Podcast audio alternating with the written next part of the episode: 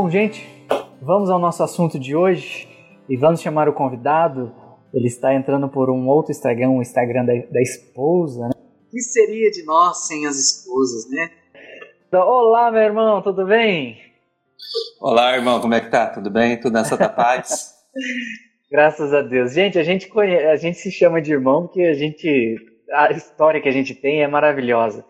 Né? Desse grande irmão aí, esse grande psicólogo, né? Claudinei Silva aí, com uma história maravilhosa de família também, né?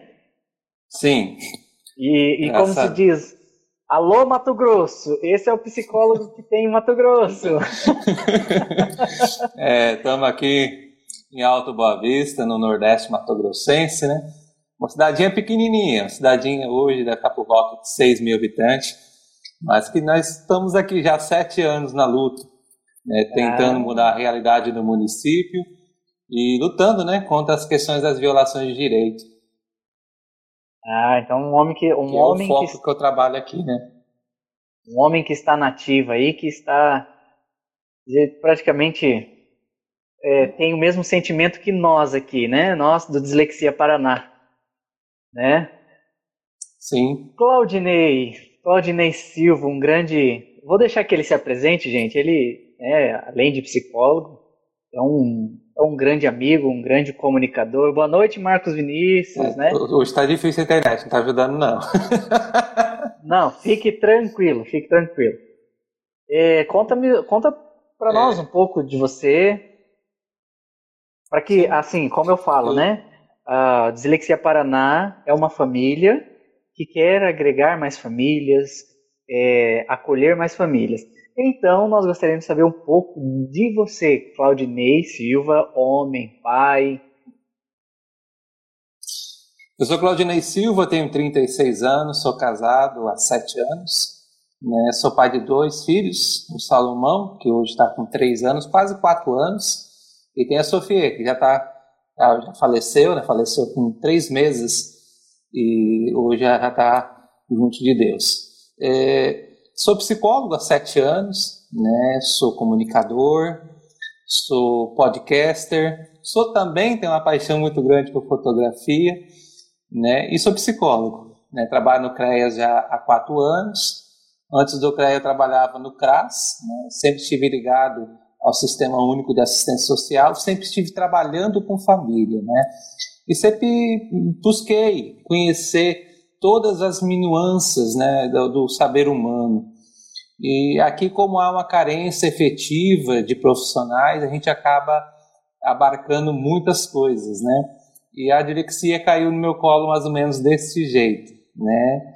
É, através de um paciente que a gente teve acesso e aí eu tive que intervir mesmo sem conhecer, tive que buscar conhecimento e estamos na luta aí trabalhando, né? Há sete anos Trabalho muito com mulheres vítimas de violência, trabalho também com crianças vítimas de bullying, né, principalmente no ambiente escolar.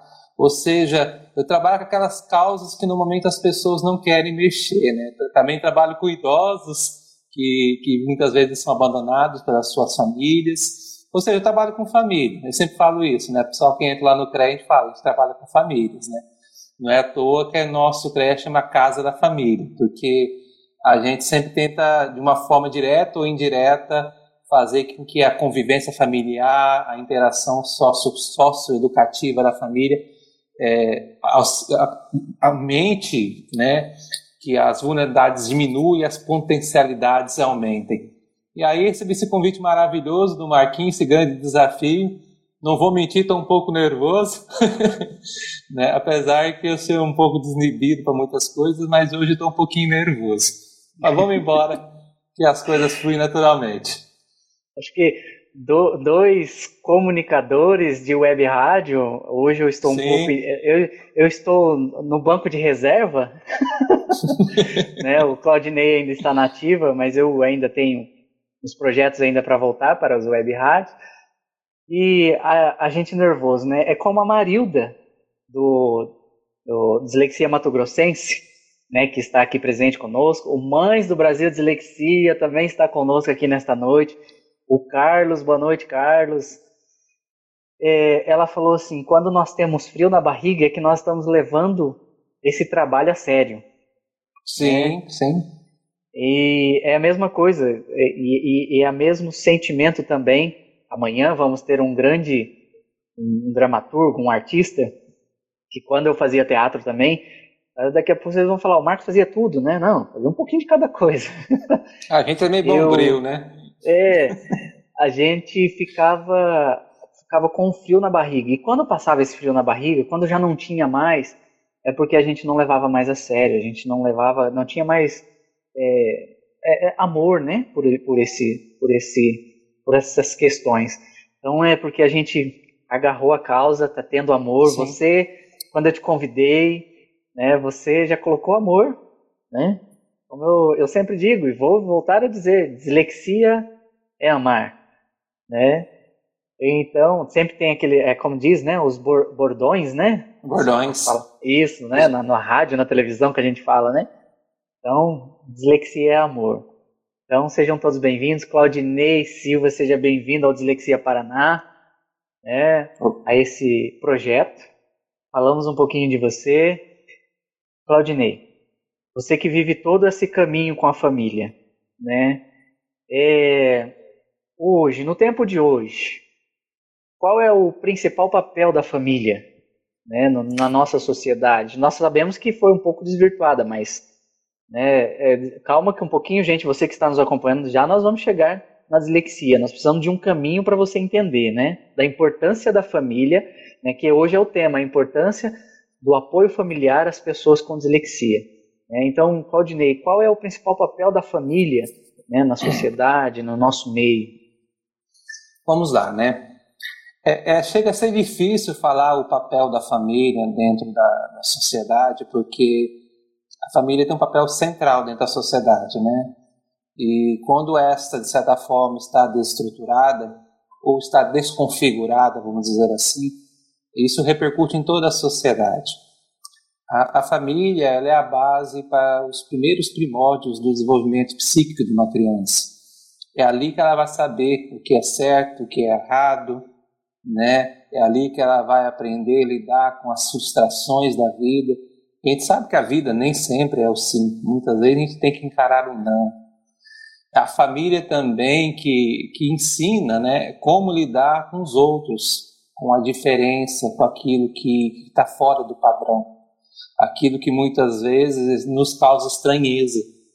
Aquilo que muitas vezes nos chama até atenção no sentido de ficar longe.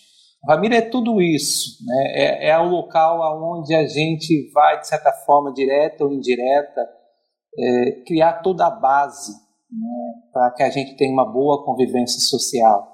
A gente tenha uma boa convivência com os outros, com todas as pessoas, na escola principalmente, né? quando a, a, tem uma, assim, uma base familiar boa, a criança normalmente tem um contexto de aprendizagem um pouco melhor, né? E, logicamente, quando eu estou falando de família, gente, eu não estou falando da família burguesa, ótimo dizer, mas uma família que tem ali uma, onde a criança possa ter uma base, né? onde a criança pode ter um local de, de aconchego, de segurança. Eu sempre bato nessa tecla, né? que uma família tem que ter o papel do pai e da mãe. Não necessariamente o pai tem que ser o pai, não necessariamente a mãe tem que ser a mãe. Tem que ter o papel do pai e da mãe. Aqui em casa eu sempre digo que é o contrário. A minha esposa faz o papel do pai e eu faço o papel da mãe. eu sou bonzinho da casa. Minha esposa é um pouco mais brava com relação a essas questões. Mas é aonde o meu filho Salomão é, encontra o que necessita. Somos os pais perfeitos? Vamos longe disso.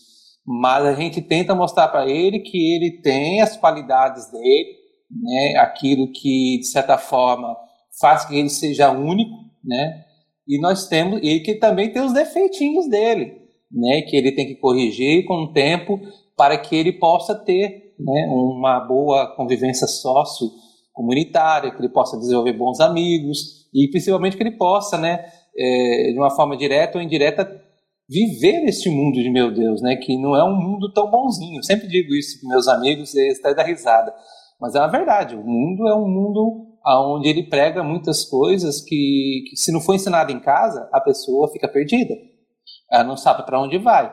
E aí, vindo a um grande teórico que eu gosto muito, que é o Victor Frank, né? É aí que nós vemos o que está acontecendo hoje, né? Um, um, uma imensidão de pessoas com vazio existencial, por quê? Porque não teve essa base anterior, né? não teve essa base aonde é, a pessoa pode se alicerçar e dizer o que é bom, o que é ruim, o que é certo, o que é errado. Né? O relativismo, vamos dizer assim, ele tem feito muito mal a toda a sociedade, né? porque quando você não tem um parâmetro para seguir, qualquer coisa está boa.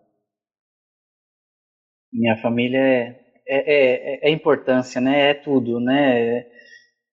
É, eu acho que quando a gente não tem aquela estrutura, a gente já, des, já desmorona, né? Como diz, é, as pessoas não têm o porquê, né, de existir, não tem vazio existencial, né? Sim. Mas assim, é, mas a, a, família é o único meio, assim, de aprendizado da criança? Logicamente que não, né? A família é, é a base. Vamos pensar que ali é o alicerce né, da construção do aprendizado mas todas as interações da, da, da criança elas exercem um aprendizado. Né? O aspecto social, aonde a criança vive, os amigos, a, as pessoas que ele se envolve, é, é um ótimo meio de aprendizado. Né? O aprendizado básico dele é família e sociedade. Né? Como diz é, é, a psicologia, somos seres biopsicossociais. Né? Somos seres biológicos, somos seres psíquicos, somos seres sociais. Ou seja, a gente necessita dessas três esferas para a gente ter uma boa convivência, para a gente aprender, né? Mas todo o aprendizado social ele é baseado nos valores e nas verdades que foram aprendidas dentro do contexto familiar. Vou dar um exemplo bem radical para ficar fácil para a gente entender. Vamos pegar a Alemanha nazista, lá da década de 30 né, de 1930. As crianças daquela época não viam os, os, judeus como pessoas, né? Por quê? Porque era socialmente dito isso, né? Os judeus eram apenas é, pessoas que não tinham valor, ou seja, eram valores pregados socialmente. Né? A sociedade dizia isso. Então a sociedade tem um peso muito forte é, dentro da formação da, da, da aprendizagem das nossas crianças não só a sociedade, como os meios de comunicação também, né? que são expressões também da sociedade. Os meios de comunicação, hoje em dia, são grandes formadores de opinião, tá? e aí né, o Donald Trump, para provar isso, né, há, há, indícios que a eleição dele foi manipulada através do Facebook, né, através de, de manipulação, né? Tá aí também, não sei se você teve a oportunidade, né? o, o seriado da Netflix, né? Tá dando uma polêmica do caramba, por quê? Porque muitas vezes a gente não tem essa consciência, né? Do quanto de coisas que influenciam a forma nossa de ver, de agir e de ser. Né? E as crianças são um público totalmente vulnerável né? a toda esta questão. E, e é muito interessante, porque é, muitas vezes a gente vê uma criança, um filho nosso, fazendo um comportamento e a gente olha e fala, onde você aprendeu isso? Ah, eu vi fulano de tal fazendo e eu estou fazendo, achei legal. Eu mesmo já vi várias vezes crianças fazendo coisas que não aprovavam e acabavam aprendendo socialmente. Coisas também, né? Coisas boas. Logicamente que a sociedade não tem só coisas ruins, tem muitas coisas boas. Mas é, é nesse sentido, irmão. Mas em tudo nós precisamos sempre preservar a, os ensinamentos familiares, né? Sim, é a base, né? É a base. E, e no contexto no, no, contexto de hoje, né, como a gente é, a importância do apoio familiar às pessoas com dislexia, né, é, como que você encontra quando você relatou, né, que teve um caso que você, né, você interviu, né? Uhum. Como que você não precisa entrar em detalhes porque isso é um caso, né, um caso, né? mas é, de um modo geral que você viu e estudou, é, como que você encontra a família de uma criança, de um jovem, adolescente ou a idade, a faixa etária que for, que tem dislexia? Como que você encontra essa família? Irmão, é, é um, um, mix de sensações, né? Porque junto a um diagnóstico né, de uma dilexia, né, vem muitos sentimentos. Né, e você viveu um pouco, né, talvez sabe já dizer melhor do que eu isso. Mas vem um mix de medo, de frustração, de ansiedade, de ansiedade principalmente com relação ao futuro, né? Como será meu filho daqui para frente? E também um mix de perguntas, né? O que é dilexia? Que que influencia? O que que é? O que que faz? O que é, ocasiona na vida do meu filho? Né? Então, ou seja, é um, um conjunto de sensações muito grande. Mas eu creio que o primeiro sentimento que vem em abundância é o medo. Né? É o medo do futuro. É o medo de você olhar para o seu filho e se perguntar muitas vezes o que foi que eu fiz de errado. Que esses sentimentos vêm para a gente, né? Que foi que eu fiz de errado? Qual onde foi o meu erro, né? E aí a gente tem que fazer o quê? Estar dentro da gente, ver essas crenças, né? Essas ideias equivocadas que a gente tem, reformular, reconstruí-las, elas de uma outra forma. E aí, conforme a gente vai percebendo, a gente vai vendo e a gente vai estudando, que é essencial, né? Todo pai, toda mãe que tem uma criança dislexa, é essencial estudar para poder compreender o que é. Você vai vendo que a, o contexto é muito menor do que aquilo que o povo diz. E aí essas crenças vão sendo desconstruídas. E aí depois vem o quê? Vem a aflição de ver que você é impotente né? Que você quer mudar uma realidade e você não consegue. e aí você vai buscar ajuda. Ajuda profissional do psicólogo, do fonoaudiólogo, do neuropsicólogo, né? Que é o profissional específico para intervir nessas causas. E, e, e, é assim, com o tempo você vai desconstruindo. Eu vejo que o principal papel do psicólogo, né, junto à família, é justamente promover essa desconstrução né, essa desconstrução de ver o seu filho como um coitadinho. Que muitas vezes a gente, até por tentar preservar nosso filho, a nossa filha, a gente tenta meio que colocar eles numa redoma de cristal. Né? Ah, não, meu filho tem dilexia, ele não pode passar por uma certa situação, ele não pode viver numa certa determinada ocasião. A gente meio que quer proteger ele de todos os lados. Mas a gente sabe que a vida necessita que ele saia daquela condição e que ele crie estratégias para ele ter uma vida normal, que é uma coisa plausível. Né? Todas as pessoas que têm dilexia ela pode ter uma vida normal, um aprendizado normal. Né? Porém, ele vai ter que criar uma novas estratégias né, para que isso aconteça. E aí entra o papel da família. Né? Então, o papel da família é justamente de ser esse apoio, né? de não fazer essa criança se desmotivar, de fazer essa criança olhar as coisas boas que têm acontecido na vida dela e de forma nenhuma, gente, chamar essa criança de preguiçosa, que ela é burra, que acontece. Né? Pelo contrário, mostrar para ela que, mesmo diante de todas as dificuldades que ela está vivendo, ela tem a possibilidade de ser normal, como qualquer outra pessoa. E a história está aí, gente. Quantos nomes renomados que nós temos na nossa história que tiveram dilexia e tiveram uma vida brilhantíssima, né? Mas acho que o principal papel da família, gente, e os sentimentos que vem é esse, né? Esse sentimento de frustração, de impotência, de medo, que tem que se transformar em uma força, uma pulsão muito grande para que a gente tenha a força necessária para impulsionar e criar estratégias para que os nossos filhos e filhas tenham uma aprendizagem normal e uma vida normal. Senhor Claudinei, olhando nos teus olhos e olhando nos olhos das não nos olhos virtuais das pessoas, né, que nos acompanham. O senhor está lendo a minha história por acaso? Não.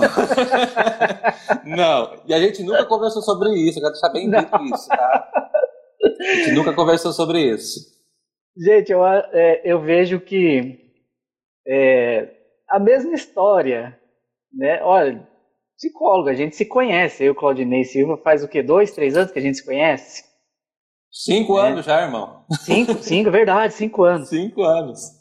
A gente, eu relato poucas coisas, né, do que eu tô tá acontecendo com meu filho e tal, mas é, você falou tudo o que eu vivi, né? Mas eu não dava detalhes para, né, Claudinei? Eu não dava detalhes para ele. Né? Nunca.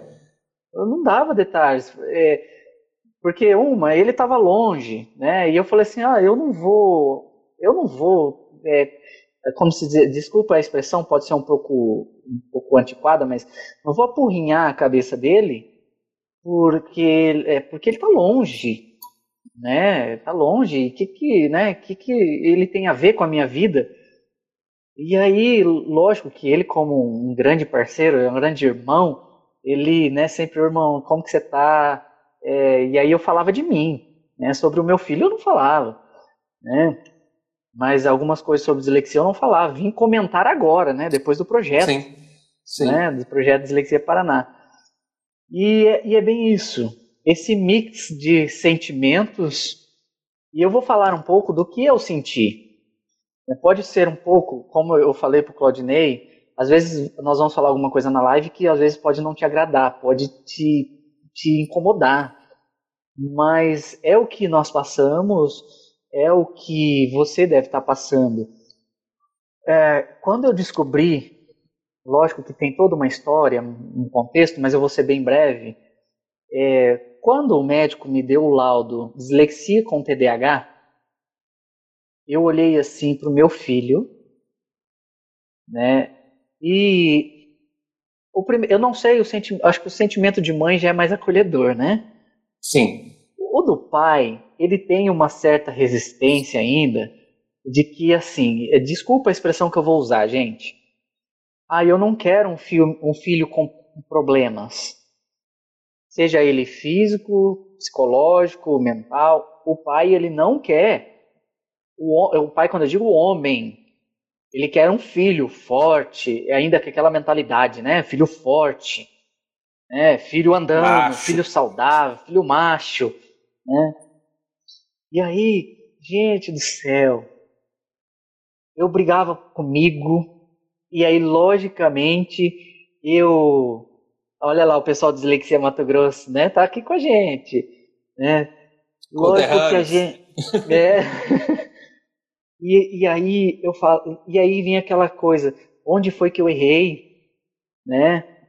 Nossa, agora porque eu comecei, eu encontrei o diagnóstico tardio do meu filho, o que que eu vou fazer? Ele me culpava, e isso e aquilo e eu, porque eu não, eu não quero, eu não quero. Gente, é horrível, porque você, eu me sentia um derrotado. Sendo sincero para vocês, eu me sentia um derrotado como pai, como marido, como profissional, como homem, como, como filho. Mas aí, um dia o médico ele disse assim: Olha, quem tem dislexia? Muitos homens tiveram dislexia, mulheres. E eu comecei a estudar sobre. É, primeiro, eu não fui querer saber o que era dislexia, eu fui querer saber quem tinha dislexia. Falei assim, mas eu preciso saber o que é dislexia. E aí começou a minha busca. Começou a minha busca, minha busca, até que eu encontrei o pessoal do Dislexia Mato Grossense, o Mães do Brasil Dislexia, né? E fui, começamos a conversar. E como diz o Claudinei Silva, nós precisamos vivenciar, né? Muitas vezes nós vivemos, nós não convivemos, né? Nós dentro de casa estamos vivendo, mas conviver é viver com, né? Então eu precisei viver com meu filho, ir na fonoaudióloga com ele, né? levar bronca da fonoaudióloga. Olha, a tarefa é dele, mas é vocês que ajudam. Ela falava assim, e ela briga até é. hoje, tá? Ela puxa, porque ela, não, a doutora Mônica, ela não é boba, não. Ela é muito esperta, muito sábia, essa mulher. Ela falava assim: não adianta vocês me enganarem, porque vocês não fizeram a tarefa com ele. e aí eu falava assim, é, doutora. Gente, quando a gente não fazia tarefa com o Davi, que ela passava, a gente já chegava na fono com medo. Né? A gente já chegava na fono com medo, porque sabia que ia ter bronca. Ia ter bronca da doutora Mônica. Né? Mas aí ela precisava também que fosse acompanhado com um psicólogo. E aí eu, leva, eu, eu levava é, no psicólogo, minha esposa também, e a gente conversava com o psicólogo. E a gente passou a conviver com o meu filho, conviver com a dislexia. Né? Não é conviver com o disléxico, é conviver Não. com a dislexia, é conviver com o meu filho, olhar nos olhos, chorar com ele, quando ele dizia assim: Pai, eu sou burro. Eu falava, filho, você não é. Pai, eu não vou conseguir. E eu falava, nós vamos conseguir. Eu falava no plural. Sim. Porque era nós. Né? E quando ele chegava bravo, porque ele tirava a nota vermelha na, no, na prova, porque ainda não estava se fazendo na escola aquela o, a, avaliação diferenciada com ele. Sim. Ele precisa fazer uma avaliação diferenciada. E aí ele começava a me, pai, vai ter prova oral hoje, vou estudar, pai. Pai, me ajuda, pai, me ajuda. E eu tinha que ler, minha esposa tinha que ler, minha esposa que estuda mais com ele também. Gente, é, nós passamos a entender. Eu, eu, eu, Marcos, quando eu digo Marcos, eu digo Beth também, porque somos um só. Nós saímos do nosso mundinho do nosso mundo de pai, do nosso mundo de mãe, né? do nosso aquele mundo do eu, nosso ego, e passamos a viver com eles, com ele, né? E aí nós passamos a entender, compreender. Tem momentos que a gente fica bravo, tá, gente? Como Somos diz humanos, o Claudinei, né? o Claudinei falou no começo, nós estamos longe de ser pais perfeitos, né? E às vezes eu fico bravo com ele. Né? Todos os dias eu pergunto: Filho, você leu algum livro? Né? Ixi, pai, não deu tempo. Mas eu sei que ele, muitas vezes, como agora as aulas são né, tudo virtuais, né, online, isso cansa ele, cansa demais, cansa muito. Né? Tem momentos que ele termina a aula e ele vai dormir. Né? a gente tenta deixar ele, ele ativado, né? Mas ele termina as aulas e ele vai dormir.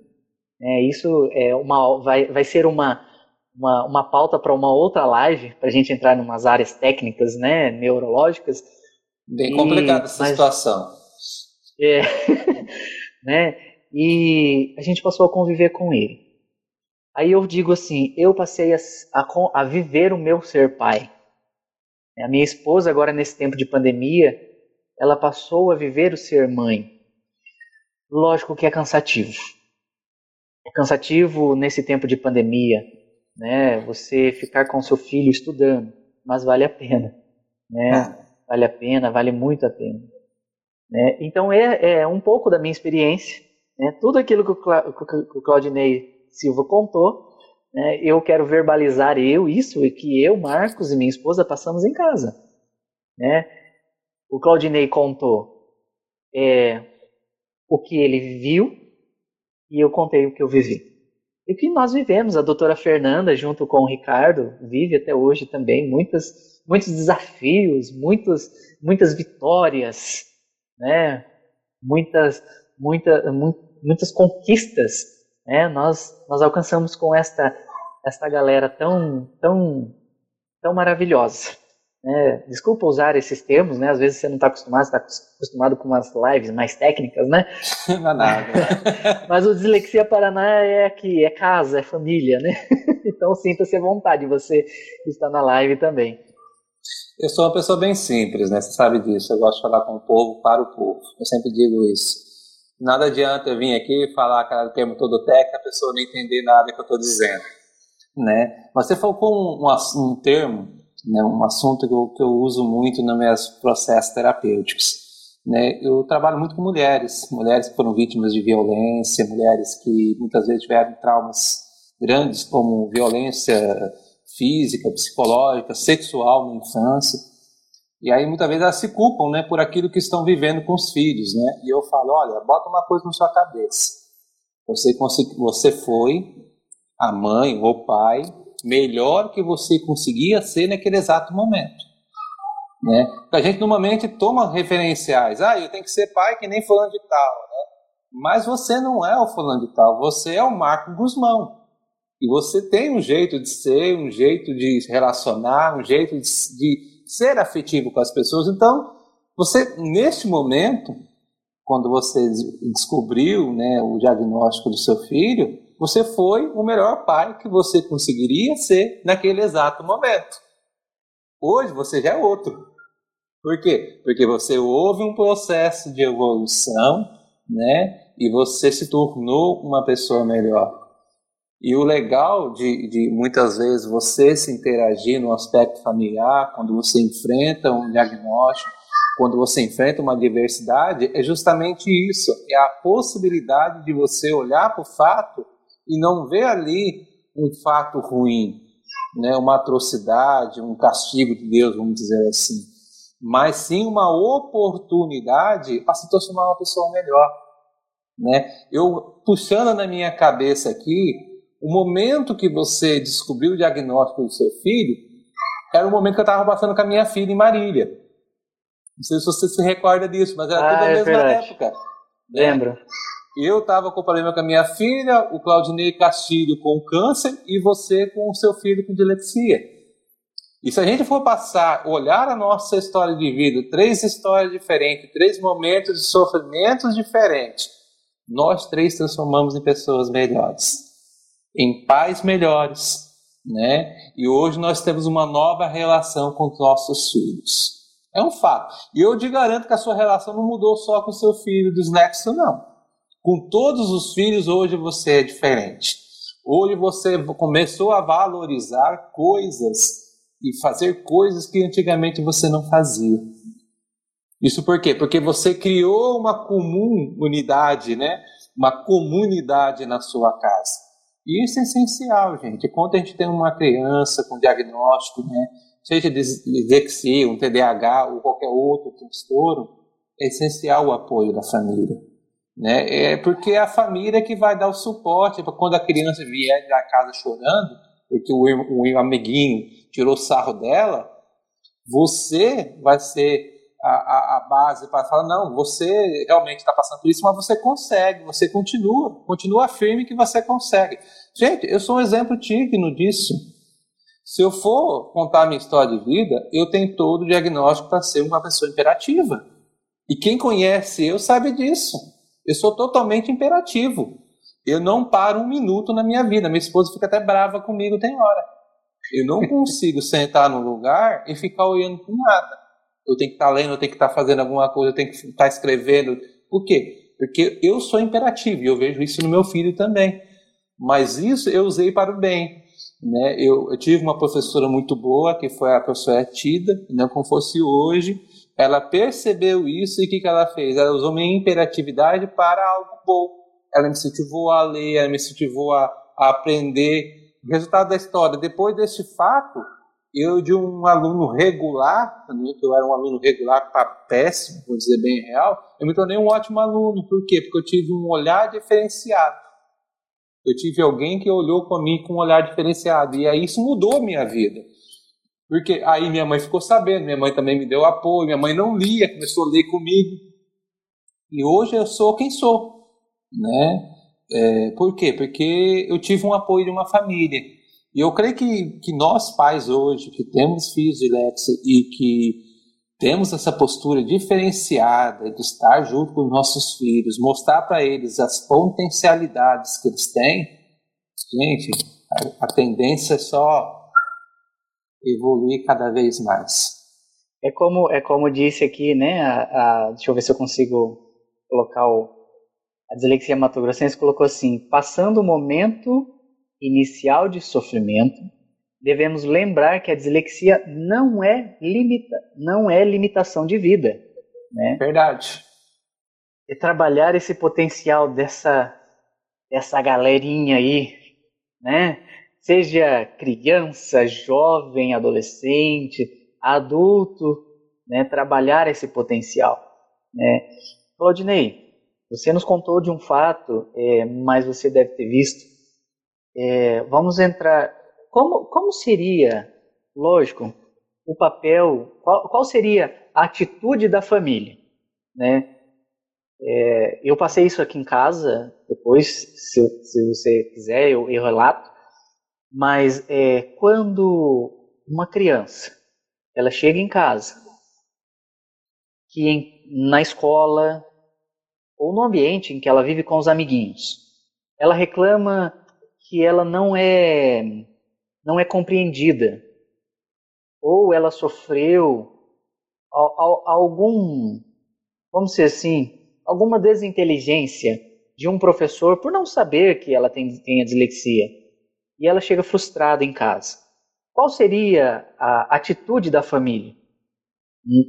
É lógico que, como, como diz, né, quando mexe na nossa ferida, a reação nossa é espantar, né? Quando mexe Sim. no nosso filho, mas qual Sim. seria a atitude, não em relação à escola, aos amiguinhos, mas a atitude com a criança?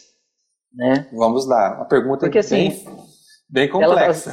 Ela, é, porque às vezes assim, a gente se depara, porque às vezes nossos pais, poxa, e agora, o que, que eu falo? Eu falo para ele brigar com a criança, com, responder o professor, brigar com os amiguinhos, é, e a, fica aquele dilema, né? Fica aquela briga, fica aquela influência do mundo, né? Na família, tem que brigar, tem que. E as coisas, a gente sabe que não é assim. Né? Qual seria é, o que nós, pais, é, qual seria a nossa reação, a nossa atitude diante da criança, o que fazer com ela? Eu acho que o primeiro momento, Marquinhos, é, é acolher, né? Acolher verdadeiramente, sem nenhum tipo de, de ideia, esse sofrimento dessa criança. E muitas vezes os pais, quando vê um filho, uma filha, é, numa situação de sofrimento, ele já tem uma ideia pré-concebida né? Ou seja, ah, você é fraco, você não é um banana, né? Principalmente for um homem, tem muitas essas ideias. Acolher o sofrimento dessa criança e tentar entender o, que, o porquê que ela está sofrendo. Porque muitas vezes ela não está sofrendo porque o amiguinho falou isso. Ela está sofrendo porque ela está vendo que o amiguinho tem razão. Né? E não tanto pela questão do, do, do, do xingamento, vamos dizer assim, da agressão verbal. É, quando a gente pensa no contexto desse tipo, é realmente acolher, acolher com todo o coração né, esse sofrimento e, se for necessário, buscar ajuda, né, ajuda de um profissional, de um psicólogo, e numa situação séria, até mesmo ajuda de, de, das entidades responsáveis, né, porque o bullying é algo sério. Né?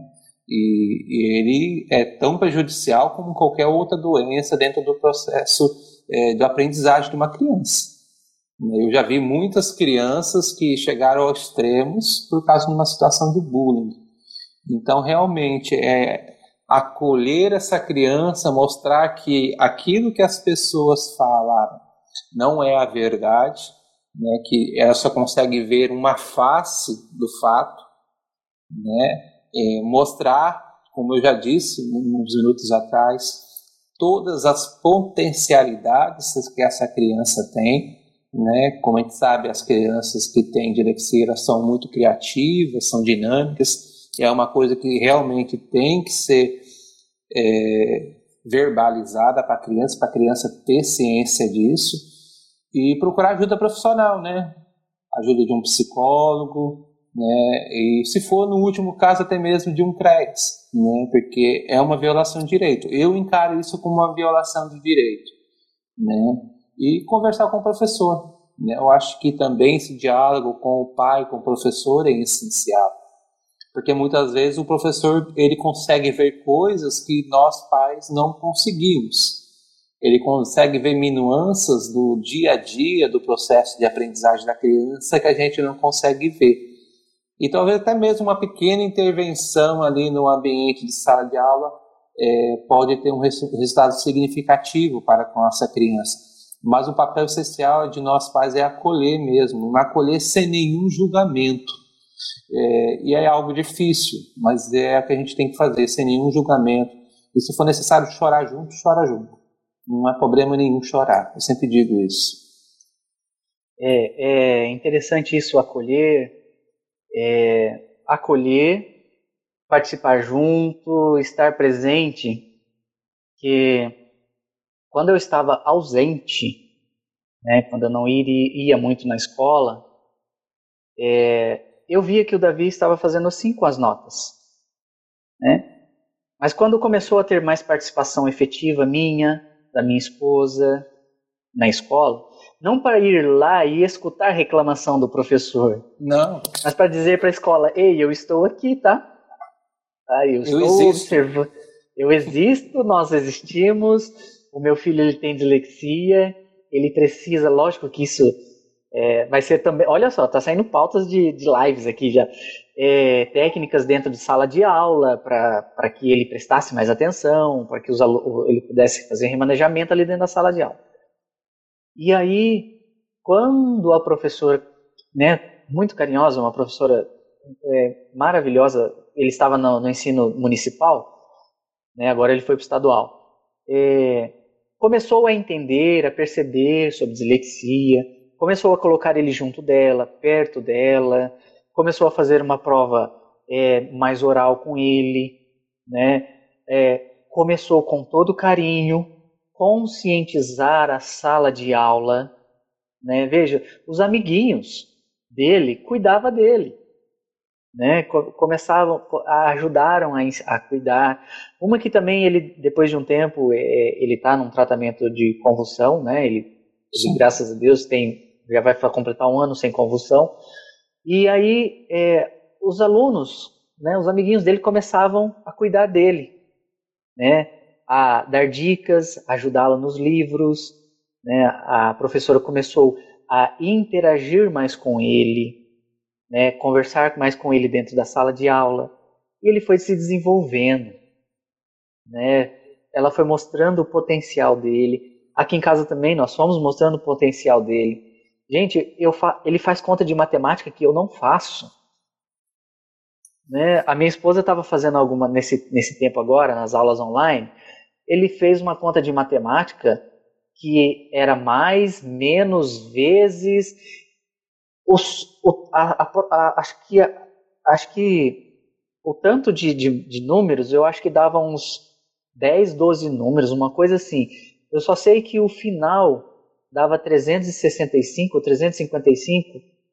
A minha esposa com calculadora, ele terminou mais rápido que ela. Né? E, e eu falei, eu olhei, e ela mandou uma foto para mim, ela falou, amor, eu não acredito. Ele foi e fez outra, outra conta.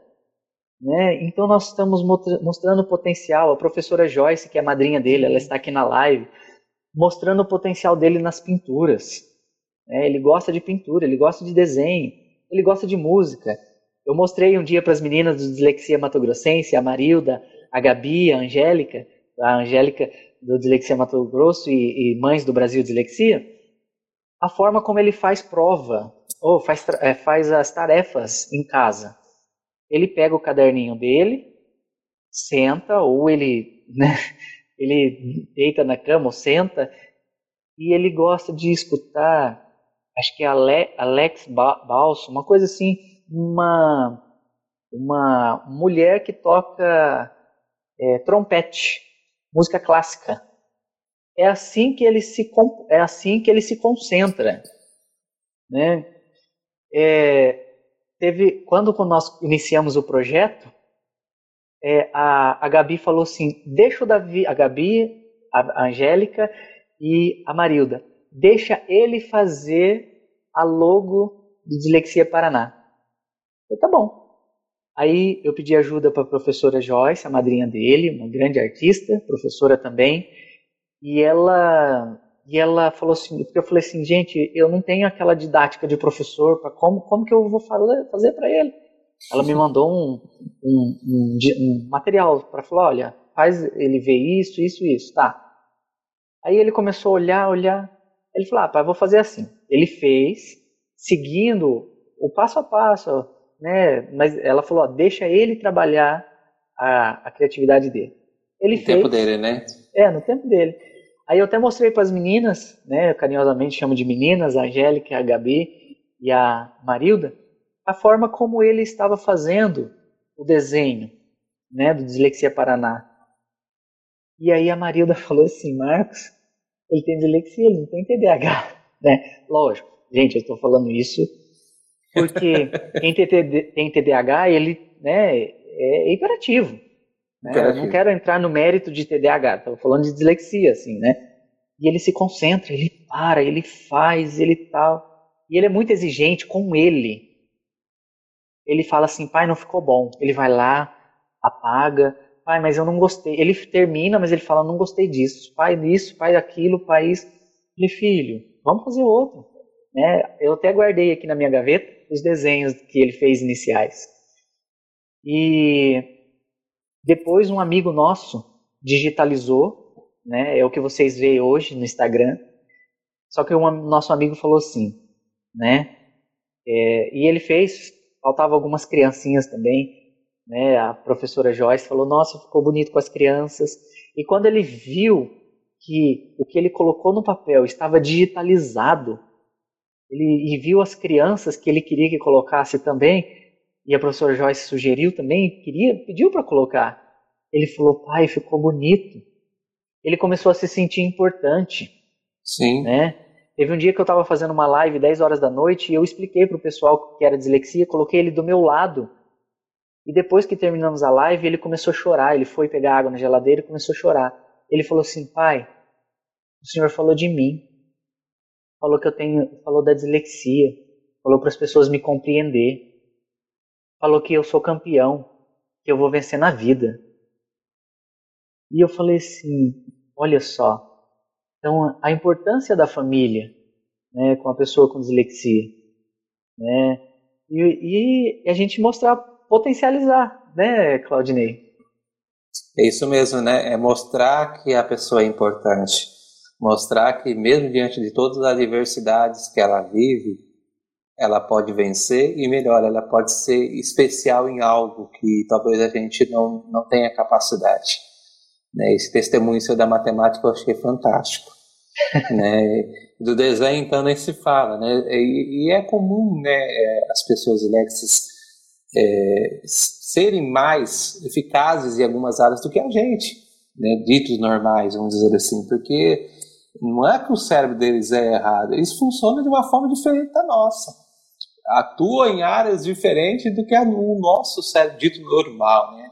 Até eu brinco, o que, que é normal? Né? É muito complicado a gente dizer o que é normal e o que não é anormal. Né? Mas é, é algo que essa história que você acabou de falar chega a me emocionar, cara. Vou ser sincero, sabe que eu sou meio mole com essas coisas, mas, mas é esse amor de pai, esse amor de mãe, né, de estar junto, de estar presente, de se fazer diferença né, na vida da criança é essencial, cara. Né? Vou dar um exemplo, né? A criança tirou nota errada, né? tirou uma nota baixa na prova. Você não tem que brigar com a criança que tirou a nota baixa, tem que entender o porquê ela tirou a nota baixa, né? O que é que está influenciando ela que ela está tirando nota baixa. Nem sempre a, a, questão vivida pela criança é a, a, ineficiência do processo de aprendizagem no sentido de ser burro, vamos dizer assim, né? Apesar que ninguém é burro, mas é, é justamente a, a, a pessoa não consegue ela tenta, tenta, tenta, mas devido a uma série de contingências, ela não consegue. Ela não consegue atingir a mesma meta que o resto da turma consegue. E isso já gera sofrimento nela fantástico. Muito eu grande. Vou, eu vou fazer uma pergunta para você, mas não precisa me responder e para quem também está participando. Vocês agora, nesse exato momento, conseguem lembrar de todas as ordens do, do, do, dos planetas do sistema solar? Vou contar até cinco. Um, dois, três, quatro, cinco. Vocês conseguem lembrar? Eu digo, não. Eu, pra, eu não consigo. Não. Um dia, um dia eu me peguei, eu estava eu tava na sala. E o Bruno, meu filho do meio, estava fazendo uma tarefa de, de ciências, ciências. E aí ele começou a falar ordens do, dos planetas. E o Davi estava no sofá. O Davi falou assim: tá errado as ordens. Eu olhei assim, eu falei, meu Deus. Ele falou com tanta propriedade. E o, e o interessante é que não é só assim. Ele tem um jeito dele de falar, não está errado. E quando ele, quando ele, quando ele tem propriedade, ele sabe o que ele está falando. Ele fala com certeza mesmo, né? Austeridade, ele fala. Sim, sim, sim. Propriedade. Ele, né? é, ele chega, é, ele fala assim, tá errado. Não é, não, é a, não é essas ordens. E ele começou a falar as ordens dos planetas. Ele não estava com o livro na mão. Eu falei, meu Deus do céu. Às vezes o Bruno está fazendo alguma tarefa de matemática, pá, e a conta assim, assim, assim, assado, de dividir. Eu não lembro. Tudo bem que pode, pode ser que esteja agora, no, na convivência deles agora. Mas uhum. de repente o Davi do sofá fala assim: Ó, oh, é assim, assim, assim, assado, o resultado é esse. O Bruno vai lá, vai fazer. Gente, daquilo. Daquilo.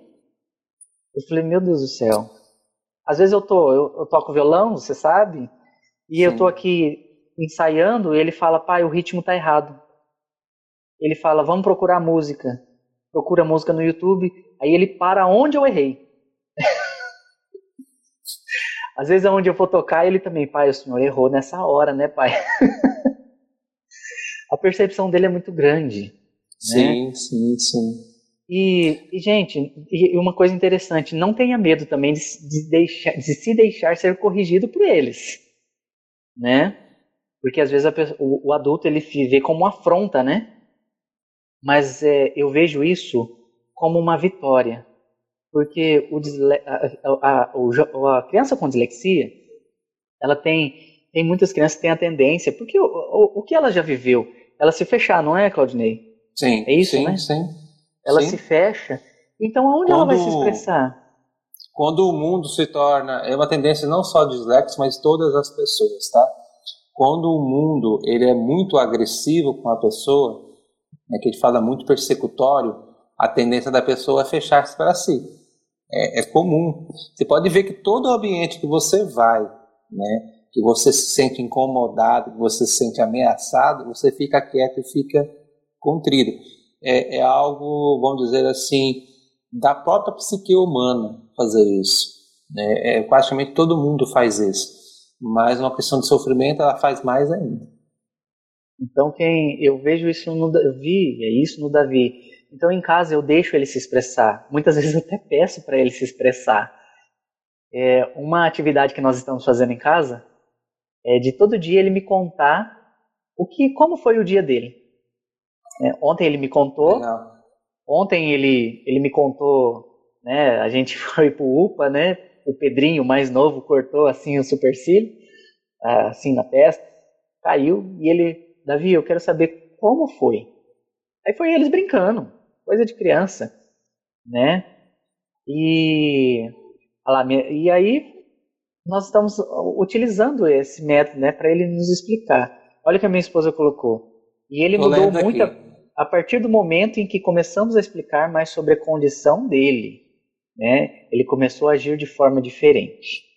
Como bem disse o pessoal do Elexia Paraná, Mato Grosso, desculpa, o pessoal aqui do meu estado, ele se empoderou da condição dele.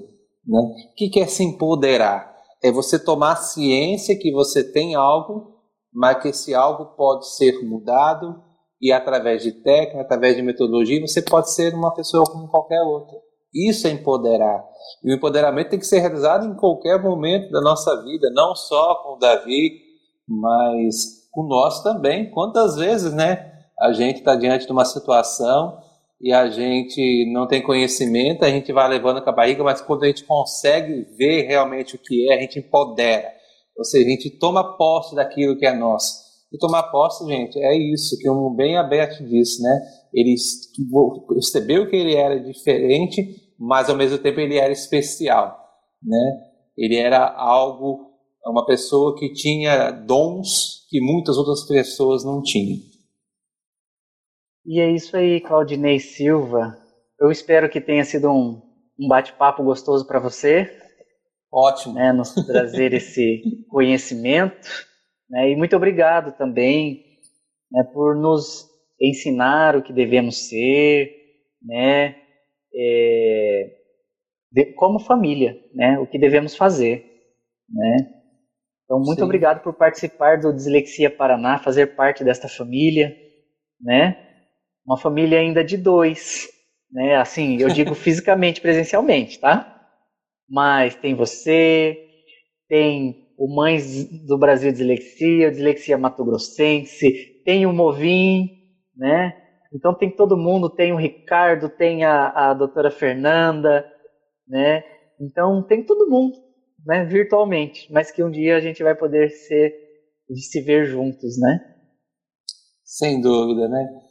É, para mim foi um grande desafio, né? Como eu disse, não é um tema que eu trabalho todos os dias, e, mas eu estou vendo que eu estou me apaixonando dia a dia pelo tema. Né? Eu já tinha vontade de fazer a especialização em, em neuropsicologia.